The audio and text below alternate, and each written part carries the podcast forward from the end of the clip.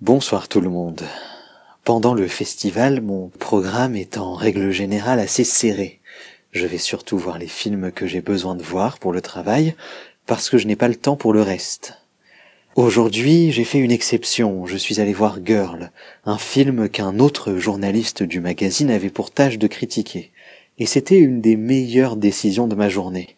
J'en suis sorti à deux doigts de pleurer, ce qui, dans mon cas, équivaut à des torrents de larmes, courez le voir quand il sortira, l'histoire de cette adolescente trans, élève dans une académie de danse classique, vous bouleversera.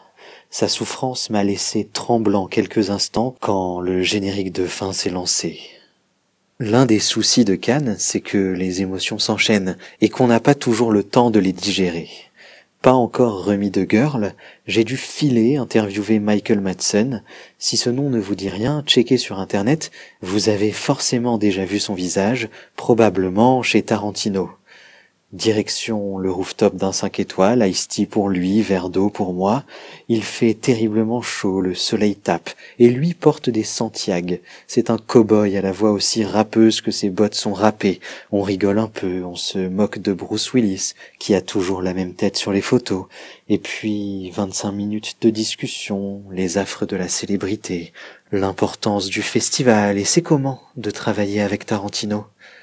Le temps file. L'attaché presse vient sonner la fin de l'entretien. Il l'intercepte. It's okay, he's cool, dit-il en un sourire. Et on parle encore, on grappille cinq minutes dans son emploi du temps, beaucoup plus serré que le mien. L'interview finira condensée, compressée, charcutée en fait, pour tenir dans une petite page du gala croisette. Tant pis, ça fait partie du jeu aussi. Bonne nuit.